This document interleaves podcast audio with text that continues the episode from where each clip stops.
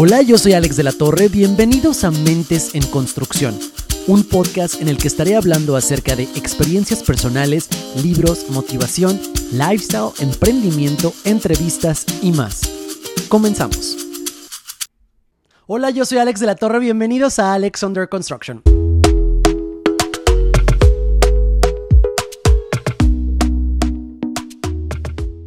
El día de hoy me voy a tomar un cafecito con ustedes y les voy a hablar acerca del libro Los siete hábitos de la gente altamente efectiva. ¿Alguna vez te has preguntado cuáles son los hábitos de las personas exitosas? Pues el día de hoy te voy a hablar acerca de este libro. En Los siete hábitos de la gente altamente efectiva, Stephen R. Covey, el autor, destila la sabiduría eterna en siete prácticas para toda la vida para construir una vida satisfactoria y exitosa en lugar de pequeñas acciones diarias como cepillarte los dientes. Estos hábitos son patrones de pensamiento y acción que representan un enfoque más amplio de la vida. Son hábito 1, sé proactivo. Hábito 2, Empieza con un fin en mente. Hábito 3. Establece primero lo primero. Hábito 4.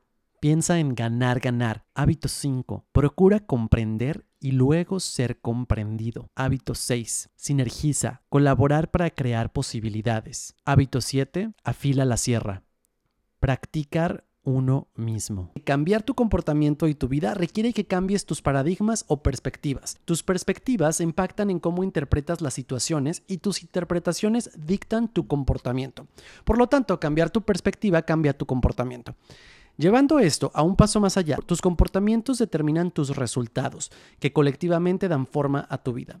Antes de continuar, me gustaría invitarte a suscribirte y darle like para que este video llegue a más personas. Los problemas surgen del pensamiento negativo, por lo que debes pensar positivamente para mejorar tu perspectiva y realidad. Cuando un comportamiento se convierte en hábito, se incrusta en tu subconsciente, lo que ese comportamiento se reproduce en piloto automático. Esto asegura que continúes con el comportamiento a largo plazo y dejes tu mente consciente libre para abordar otras cosas. La meta. Hablemos de metas. Eficacia. Los siete hábitos apuntan a hacerte eficaz, lo que significa que diriges tus esfuerzos para hacer las cosas más importantes, elevando así la calidad de tus logros. Según el autor, una piedra angular de una vida efectiva es la interdependencia, lo que significa que uno puede cuidar de sus necesidades, pero reconoce que puede lograr más a través de la colaboración. Ahora profundicemos en los hábitos. Los hábitos 1 a 3 se enfocan en la efectividad personal, mientras que los hábitos 4 a 6 enfatizan la efectividad a través de la colaboración. Para mayor claridad, presentamos cada hábito en el mismo formato. Hábito 1. Tomar la iniciativa. Descripción del hábito. Tomar la iniciativa, Kobe etiqueta este hábito como ser proactivo. En otras palabras, cambia los problemas que puedes cambiar y acepta los que no ¿Por qué es importante según el hábito 1? Siente que las bases para los hábitos posteriores porque tomar la iniciativa es clave para adoptar nuevos comportamientos.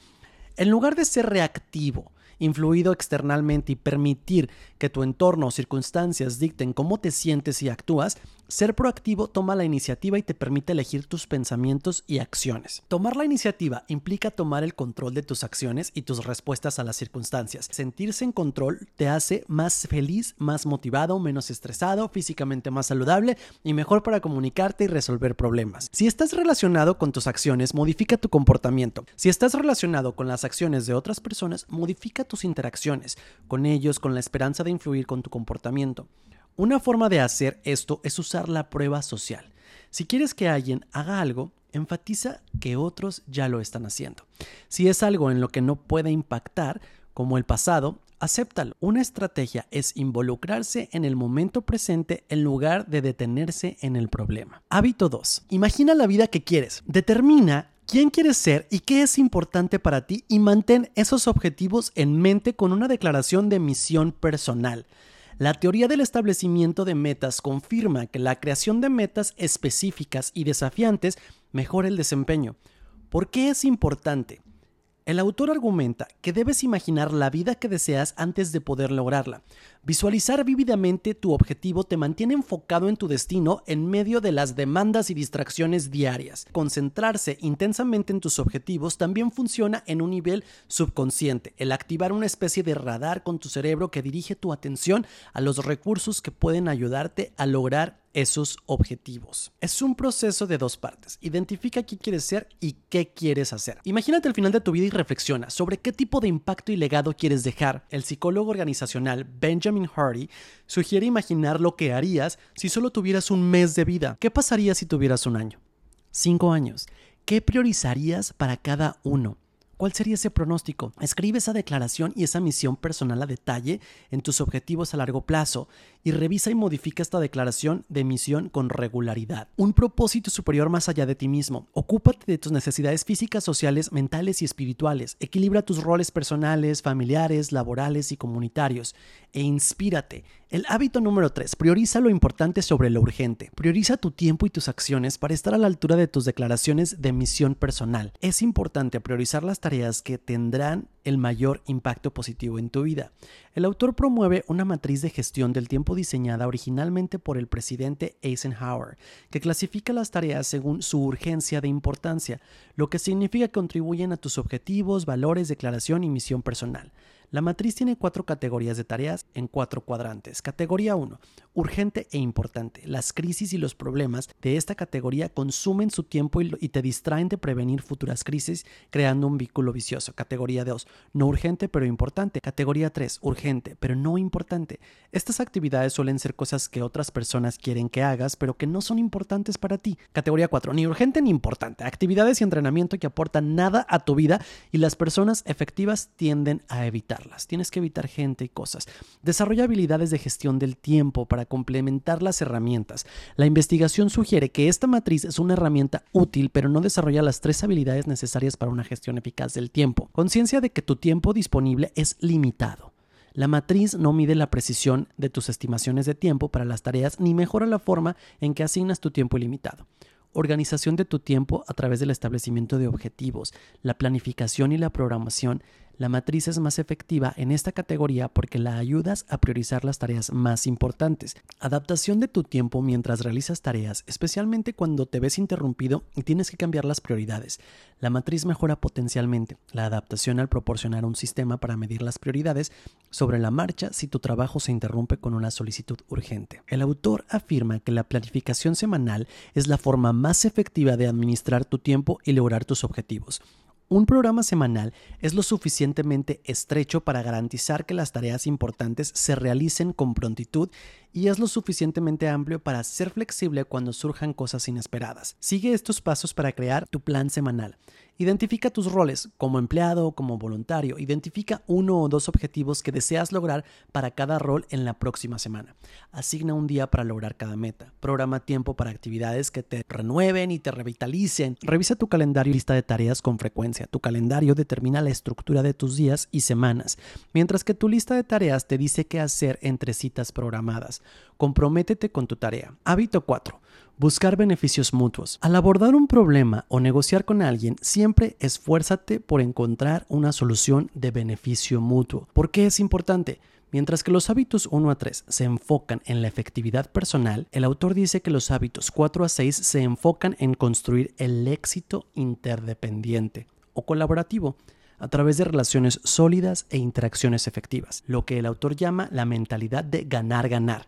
Esta mentalidad valora la cooperación y la competencia y el éxito de una persona a expensas de la otra y conduce a soluciones más innovadoras. ¿Cómo llegar realmente a una solución mutuamente beneficiosa? El autor ofrece estos consejos. Trata de comprender la perspectiva de la otra persona. Identifica qué resultados constituyen una ganancia para cada persona. Hábito 5. Escuchar y comprender al otro. El autor nos insta a tratar de comprender su perspectiva antes de pedirles que comprendan la tuya. ¿Por qué es importante? El autor señala que no se puede llegar a una solución de beneficio mutuo sin comprender primero los intereses de la otra persona. Esto requiere una escucha empática a esforzarte por comprender las perspectivas de la otra persona, interpretando lo que dice y cómo se siente. El autor sugiere que practiques la escucha empática. Con estos ejercicios observa a la gente, cómo interpreta sus señales no verbales, observa una interacción desde lejos, que puedes discernir sobre las emociones de las personas basándose únicamente en su lenguaje corporal. Parafrasea lo que crees que dice la persona y pregúntale si estás en lo cierto. Abraza el silencio. A veces tu presencia es suficiente para que la otra persona se sienta apoyada. No acortes la conversación. Asegúrate de que la otra persona haya expresado todo lo que quería decir. Hábito 6.